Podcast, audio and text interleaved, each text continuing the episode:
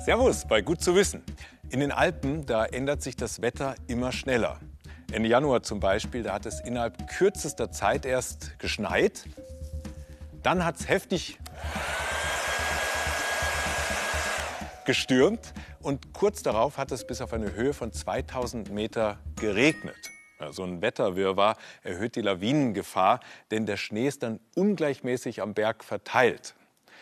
Um zu wissen, ob und wann eine Lawine abgeht, muss man üblicherweise rauf auf den Berg und die Schneehöhe messen.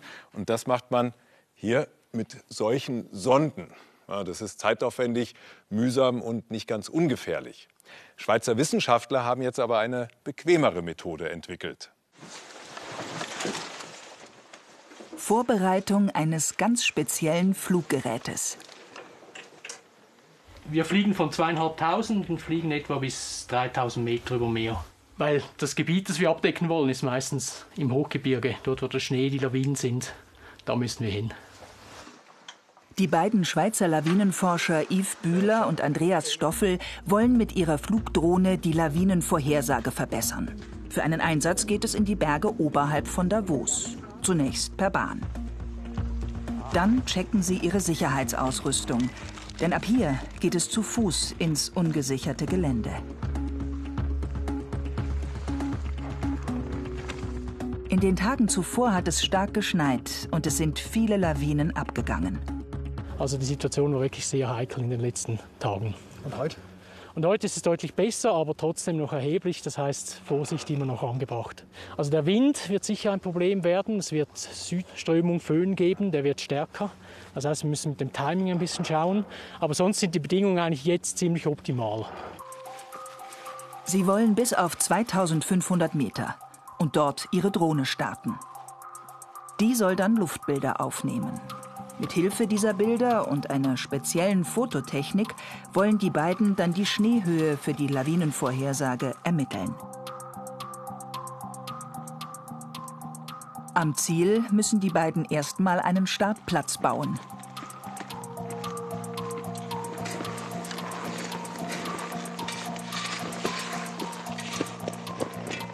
Der muss ziemlich groß sein, denn die beiden erwarten auffrischenden Wind. Die Drohne braucht dann genügend Platz.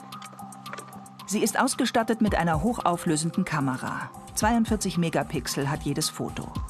Ein Sender zeigt Flugzeugen und Hubschraubern die Position der Drohne an und warnt sie notfalls. Die Drohne fliegt eine programmierte Route ab.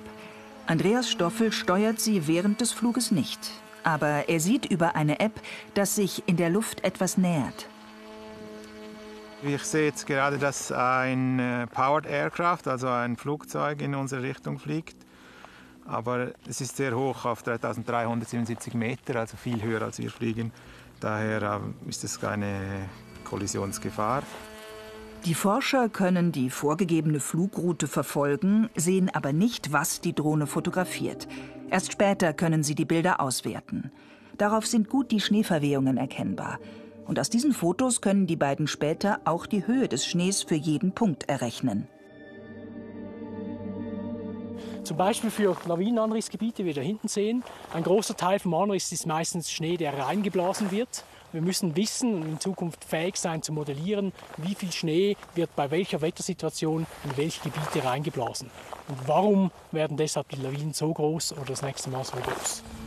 Mit dem Wissen über die Schneehöhe sind dann also bessere Vorhersagen möglich und Schutzbauten besser planbar. Jetzt haben wir zu viel Wind bekommen. Jetzt haben wir über sieben Meter pro Sekunde. Jetzt wird die Landung ziemlich anspruchsvoll. Und äh, ich glaube nicht, dass wir nochmal starten. Die Drohne muss senkrecht landen und bietet dem Wind viel Angriffsfläche.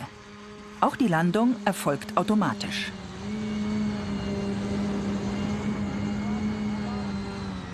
Die Drohne versucht, mit den Böen klarzukommen.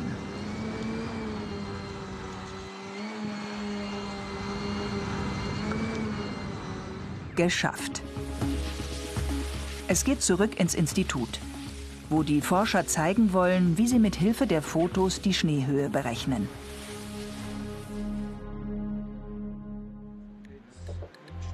Die beiden sind nicht nur im Winter die schneebedeckten Berge abgeflogen, sondern haben bereits im Sommer von denselben Stellen Aufnahmen gemacht. Wenn sie beide übereinander legen, können sie den Höhenunterschied feststellen. Denn für jeden Punkt, Sommer wie Winter, haben sie mit ihren Fotos zuvor die Höhe errechnet. Die Drohne die nimmt ganz viele Bilder auf mit sehr hoher Überlappung. Also jedes Bild überlappt sich mit dem nächsten sehr stark. Und daraus kann man fotogrammetrisch eigentlich für jeden Punkt, den man identifizieren kann, auf verschiedenen Bildern die Höhe berechnen. Und dann lässt sich, farblich markiert, aus der Differenz Winter zu Sommer die Schneehöhe auf wenige Zentimeter genau darstellen. Von gelb, etwa ein Meter, bis dunkelblau, mehr als vier Meter Schnee. Am Nachmittag noch ein Flug diesmal über die Hausdächer von Davos.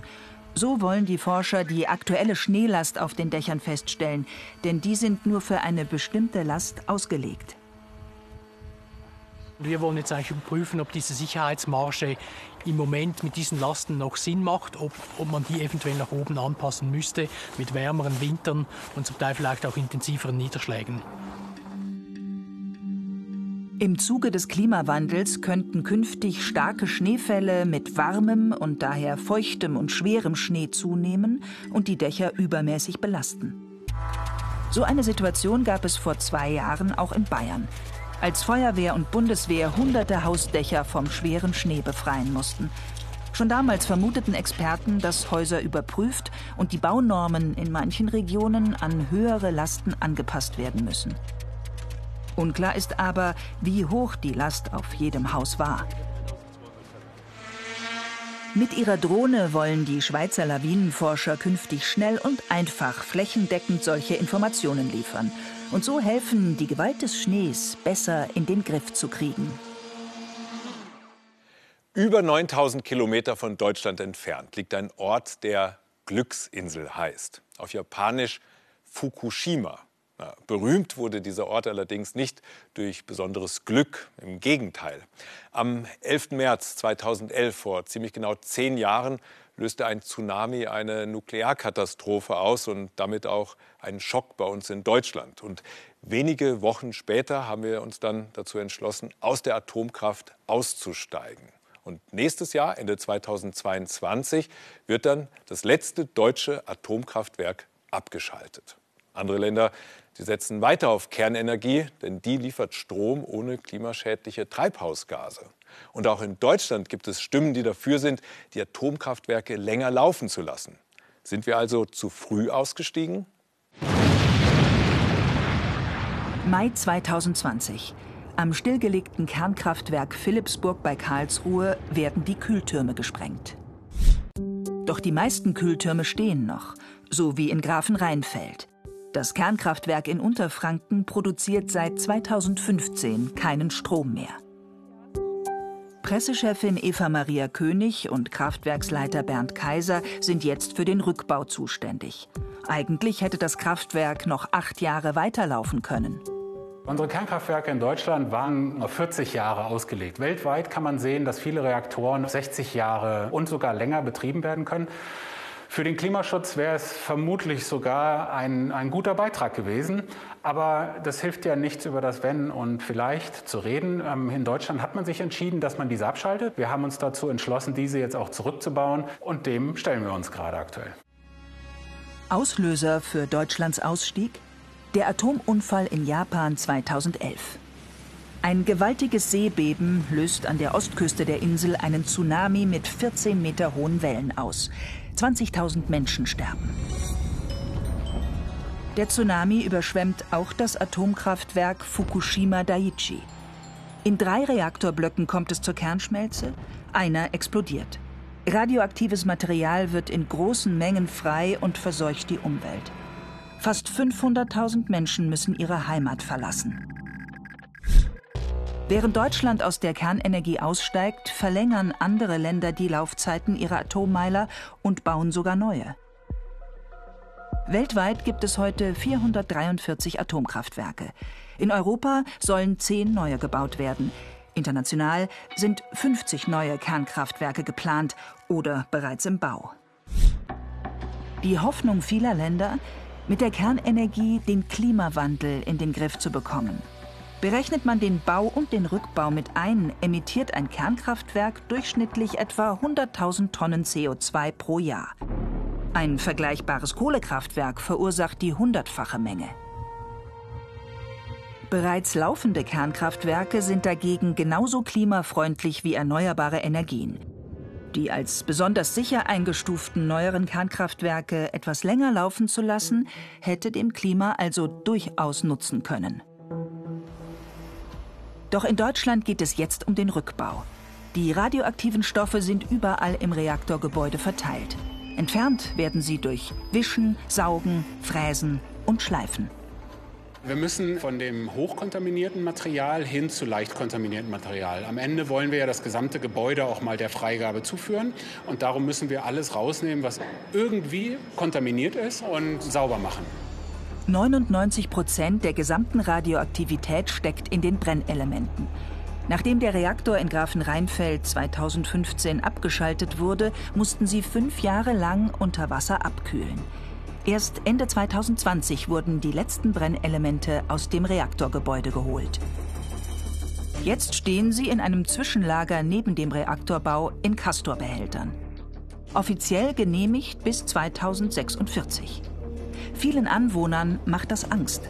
Die Kastoren sind so gebaut worden, dass sie entsprechend die Brennstäbe und den Brennstoff aus unserer Anlage aufnehmen können und diesen sicher verschließen. Insofern ist die Angst, dass von diesen Kastoren etwas ausgeht, sicherlich nicht begründet. Ich kann es aber nachvollziehen, dass die Bevölkerung natürlich ähm, diese auch ungern hier in Grafenrheinfeld über eine sehr lange Zeit stehen lassen möchte. Da ist die Bundesregierung gefordert, hier ein Endlager zu finden. Doch die Endlagersuche ist schwierig. In Deutschland will niemand den strahlenden Atommüll vor seiner Haustür. Nirgendwo auf der Welt gibt es ein Endlager. Nur in Finnland ist eines im Bau, unter der Ostseeinsel Olkiluoto. Doch es gibt technische Probleme. Dort soll der radioaktive Müll für 100.000 Jahre absolut sicher verwahrt werden. In Deutschland soll ein Endlager sogar eine Million Jahre sicher sein. Die ungeklärte Endlagerfrage ist das wichtigste Argument gegen die weitere Nutzung der Kernenergie. Dazu kommt das Sicherheitsrisiko beim Betrieb. Viele Kernkraftwerke sind nicht auf dem neuesten technischen Stand. Etwa Betznau in der Schweiz. 1969 erbaut, ist es das älteste laufende Atomkraftwerk der Welt. Abgeschaltet werden soll es erst 2029. Insgesamt sind in Europa 141 Kernkraftwerke in Betrieb. 122 von ihnen sind jetzt über 30 Jahre alt, einige sogar über 40. Allesamt Hochrisikoreaktoren. So die österreichische Umweltschutzorganisation Global 2000. Neue Kernkraftwerke sind zwar sicherer, Bau und Planung aber aufwendig und teuer. Wind- und Sonnenenergie werden dagegen immer günstiger. Atomkraft ist eine der teuersten Energiequellen überhaupt. So kostet allein der Rückbau des Kernkraftwerks Grafenrheinfeld 1,3 Milliarden Euro. Ich glaube, dass wir als Betreiber von den Kernkraftwerken sicherlich noch eine ganze Weile sehr gut Strom produzieren hätten können, der klimaneutral erzeugt worden wäre. Ähm, wir haben uns aber jetzt der Aufgabe gewidmet, den Rückbau zu machen. Insofern weine ich dem nicht nach. Der Rückbau in Grafenrheinfeld dauert noch bis zum Jahr 2035. Mit der Entscheidung gegen die Kernenergie hat sich Deutschland für Klimaschutz ohne Risiko entschieden. Über 85 Prozent der Atomkraftwerke weltweit sind also mindestens 30 Jahre alt vor 30 Jahren, 1991, da bin ich noch in die Schule gegangen, hier. Und er, er war unser Bundeskanzler. Und Computer, das war absolut modern. Und äh, hierauf hat man seine Daten gespeichert. Und das Handy, das gab es noch gar nicht. Das kam erst 1992, also ein Jahr später, auf den Markt. Also da stelle ich mir doch die Frage, wie hat sich die Technik in den letzten 30 Jahren verändert? Und haben wir in dieser Zeit gelernt, Atomkraftwerke absolut sicher zu bauen oder geht das überhaupt nicht? Der alte Forschungsreaktor hier ist schon seit 1981 außer Betrieb. Seither hat sich bei der Sicherheit von Kernkraftwerken, die Walter Tromm erforscht, viel getan. Als er vom Unfall in Fukushima hört, macht er sich erstmal keine Sorgen. Also ich war damals im Urlaub kurz vor dem Rückflug und am Flughafen lief CNN meine Frau sagte zu mir, guck mal, da ist ein Erdbeben in Japan passiert und da ist wohl auch irgendwas mit äh, Reaktoren passiert und so. Und ich sagte zu ihr noch, du wirst sehen, das wird der große Ran auf die Kernenergie, weil Unfallsituationen mit Einwirkung von außen haben wir intensiv untersucht, weltweit. Diesen Unfall äh, beherrscht jedes Kernkraftwerk und damit kann man zeigen, wie sicher Kernkraftwerke sind. Es kam anders. Auch weil es in Japan gravierende Sicherheitsmängel gab, die in Deutschland undenkbar wären. Die Betreiberfirma TEPCO hatte keine zusätzlichen Notstromaggregate installiert. Es gab nur welche im Keller, die vor Hochwasser und Tsunamis schlecht geschützt waren. Notstromaggregate weiter oben an den Hängen hätten den Supergau wohl verhindern können. Die große Tragik ist eben, dass obwohl das Wissen weltweit da war und man immer wieder auf Redundanz, diversitäre äh, Sicherheitsmaßnahmen hingewiesen hat, dass das eben in manchen Anlagen offenbar nicht implementiert war. Neubau eines Kernkraftwerks in Flamanville in Frankreich.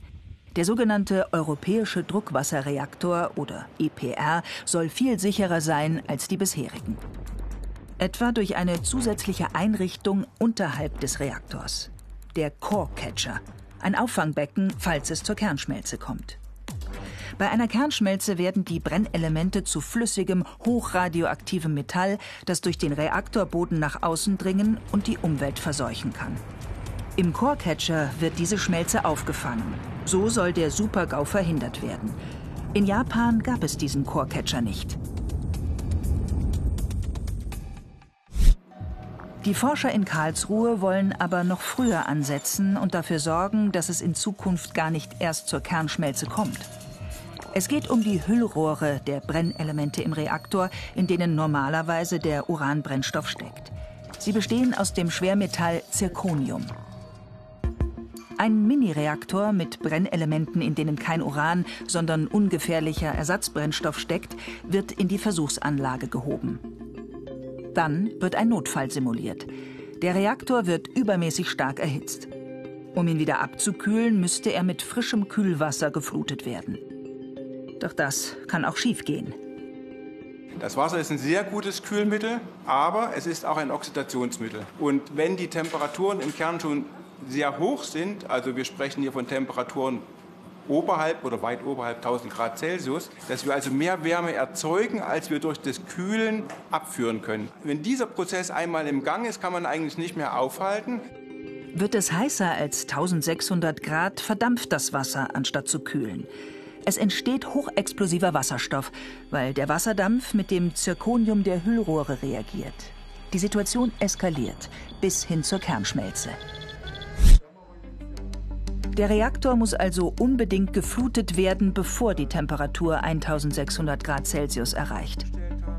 Im Notfall bleibt dafür nur wenig Zeit, zwei Stunden ungefähr. Wird dieser Moment verpasst, ist die Kernschmelze kaum noch zu verhindern.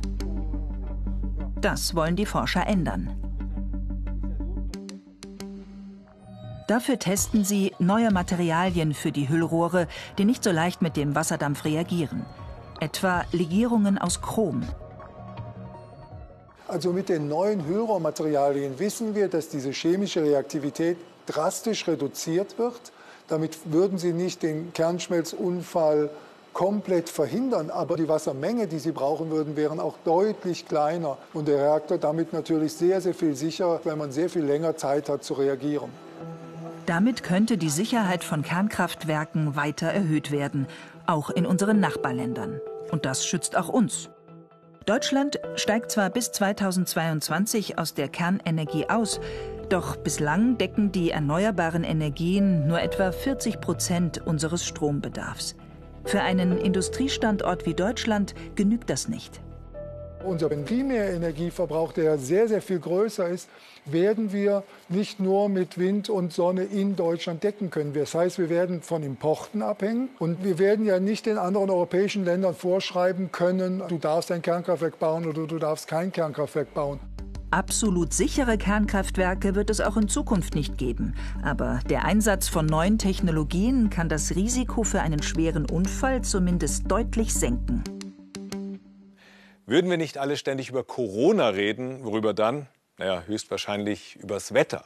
Zu warm, zu kalt, zu wenig Schnee, zu viel Schnee. Wetter beschäftigt uns ganz schön oft. Dabei sollten wir auch mal über das Wetter im Weltraum reden. Ja, das gibt es wirklich und das kann sich dramatisch auf unser Leben auswirken. Auch wenn das, was wir hier von der Erde aus vom Weltraumwetter sehen können, eher dramatisch schön ist. Polarlichter. Sie sind mehr als nur ein faszinierendes Schauspiel am Himmel. Sie sind auch Gradmesser für das Weltraumwetter. Je intensiver sie leuchten und je weiter sie von den Polen Richtung Äquator reichen, desto größer wird die Gefahr für unsere Infrastruktur. Denn die Polarlichter entstehen durch elektrisch geladene Partikel, die unsere Sonne abstrahlt. Und dieser Teilchenstrom kann die Navigation über GPS-Satelliten verwirren, die Kommunikation zu Flugzeugen stören oder sogar Teile unserer Stromversorgung lahmlegen.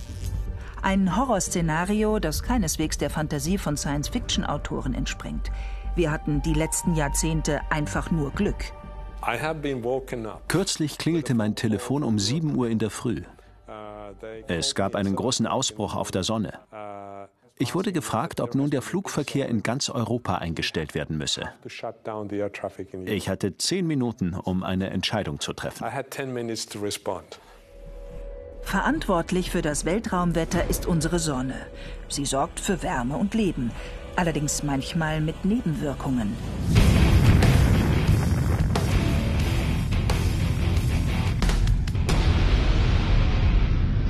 Denn so ruhig und zuverlässig die Sonne wirken mag, aus der Nähe betrachtet sieht das ganz anders aus.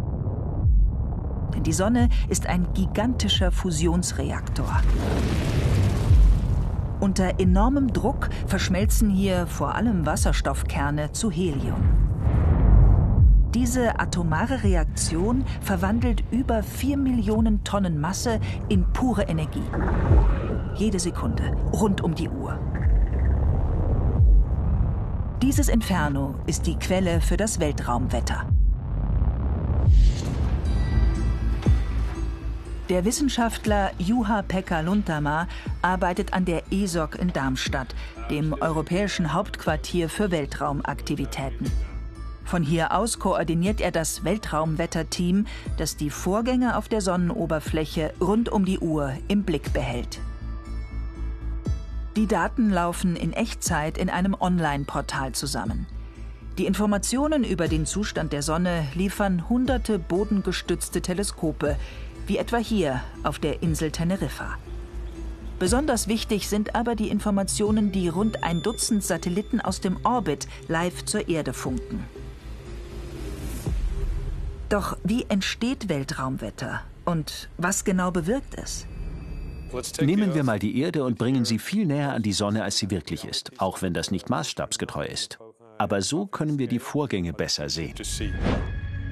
Die Sonne strahlt ständig einen Strom an geladenen Teilchen ab, den sogenannten Sonnenwind.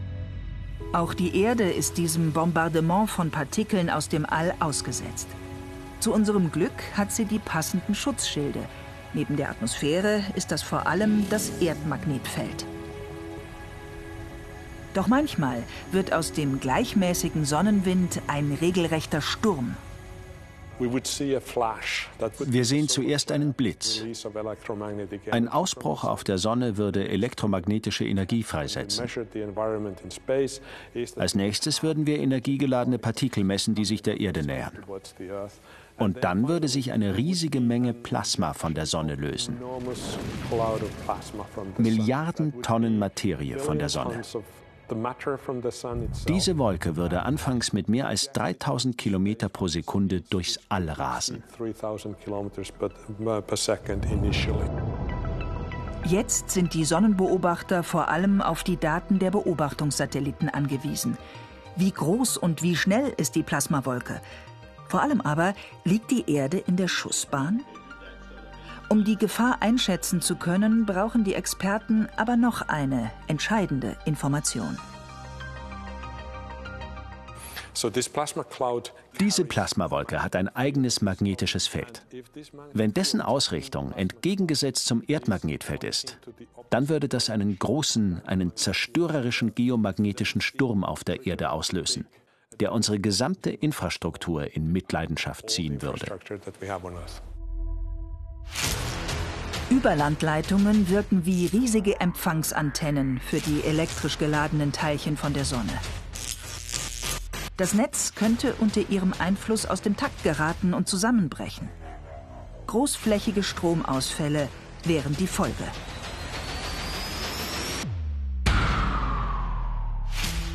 Im August 1989 sorgte ein geomagnetischer Sturm dafür, dass in Kanada sechs Millionen Menschen stundenlang ohne Strom waren. Polarlichter konnten sogar noch am Mittelmeer gesehen werden. Heute, Jahrzehnte später, ist unsere global vernetzte Welt noch viel abhängiger von moderner Technologie. Navigationssysteme, Flugverkehr, Schifffahrt, Satellitenkommunikation. Ein solarer Sturm könnte die digitalen Systeme für Stunden oder gar Tage lahmlegen. Die Folgen wären dramatisch. Studien schätzen, dass der globale wirtschaftliche Schaden durch Produktions- und Lieferausfälle mehrere Billionen Euro betragen könnte. Deswegen bemüht sich die ESA, die Betreiber kritischer Infrastruktur zu sensibilisieren. Stromnetze müssen auf die Belastungen von Sonnenstürmen getestet und abgesichert werden. Regierungen müssen ihre Notfallpläne anpassen. Wichtig ist eine frühe Warnung auch für Astronauten. Sie müssen rechtzeitig an einem geschützten Ort in der internationalen Raumstation umziehen. Lassen Sie es mich so sagen. Wir arbeiten daran, besser vorbereitet zu sein. Uns muss aber klar sein, dass die Vorgänge sehr schnell ablaufen. Wenn es zu einem großen Ausbruch kommt, bleiben uns gerade mal 15 bis 17 Stunden. Dann ist es zu spät, einen Plan zu machen. Der muss dann bereits in der Schublade liegen. Zwei Sonden, Solar Orbiter und Parker Solar Probe, wollen dafür tiefer in die Atmosphäre der Sonne eintauchen als je zuvor. Ein Höllenritt im Dienste der Wissenschaft. Denn wenn die Forscher die rätselhaften Vorgänge in der Sonnenkorona besser verstehen lernen, können die Experten in Darmstadt den nächsten für uns gefährlichen Sonnenausbruch deutlich früher vorhersagen und damit Zeit gewinnen, um uns auf der Erde vorzubereiten. Und gut zu wissen, auch das Weltraumwetter hat sowas wie Jahreszeiten. In den letzten elf Jahren, da hatten wir eher ruhiges Weltraumwetter, weil die Sonne in einem eher ruhigen Zyklus war. Aber in den nächsten elf Jahren, da werden die Aktivitäten wohl zunehmen. Und neben allen Gefahren gibt es dann wohl auch viele Chancen auf spektakuläre Polarlichter. Polarlichter, die gibt es auch jetzt schon in unserem Internetangebot br.de-wissen.